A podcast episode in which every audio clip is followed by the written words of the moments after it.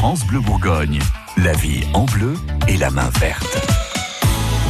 Votre magazine de la vie de tous les jours vous rappelle quotidiennement que les plantes, c'est quelque chose que l'on doit entretenir.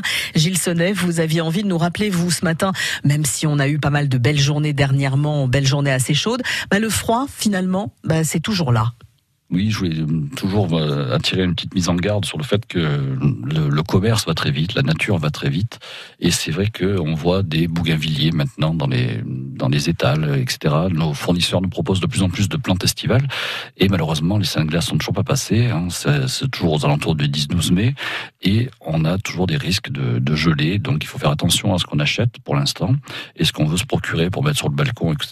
Et le coup de froid est encore possible. Voilà. Les saints de glace, c'est vraiment valable. Bon, c'est pour tout le monde pareil, mais euh, il va y avoir des gelées, par exemple, dans le sud de la France, où c'est vraiment localisé? Non, dans le sud de la France, on n'en parle presque pas des saints de glace, en fait, parce qu'il y a très peu de risques de gel. Euh, passé le mois de février, déjà le mois de mars, en règle générale, c'est, c'est on peut presque manger dehors et, être tranquille au niveau des plantations. Euh, par contre, dès qu'on passe au-dessus de, Lyon, Chalon, on a quand même des températures beaucoup plus euh, froides et, et, un climat beaucoup plus continental qui permet d'avoir des, des gelées matinales qui peuvent être néfastes aux plantes. Donc faire très attention, même si on a euh, par moment des fois des, des, des, petits regains de douceur le matin, on se dit ça y est, on arrive euh, vraiment dans, dans, dans, les beaux jours. On est quand même vigilant, on rentre ses plantes et on surveille de près la météo. On fait attention à ce qu'on fait parce que c'est vrai que le, le, les jardineries sont, sont, sont fervents, hein. ils vous mettent en, en place des, des, belles plantes. Qui Mais alors comment ça se fait qu'on nous met ça si tôt du coup? C'est la vie.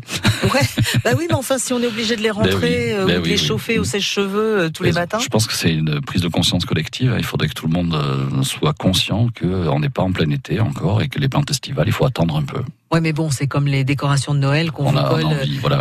des fois à partir du mois de septembre-octobre. Oui, septembre-octobre, ça commence malheureusement. oui.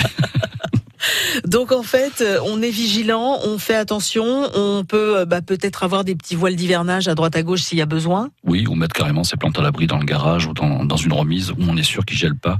Euh, pour beaucoup de plantes estivales, c'est quand même une bonne chose parce que si quitte à les sortir dans la journée quand il y a des températures qui montent. Après, ça fait un peu de boulot, hein, ça dépend du nombre qu'on en a, mais voilà, si il faut rentrer et sortir. Si on en a deux, trois, ça va. Ça passe, ouais, ouais. C'est pas un effort surhumain. Bon, on vous l'avait dit, hein, on ne se croit pas encore en été, c'est pas tout à fait là. Patience. Et puis, en attendant, vous pouvez retrouver tous les conseils de nos experts jardins sur francebleu.fr.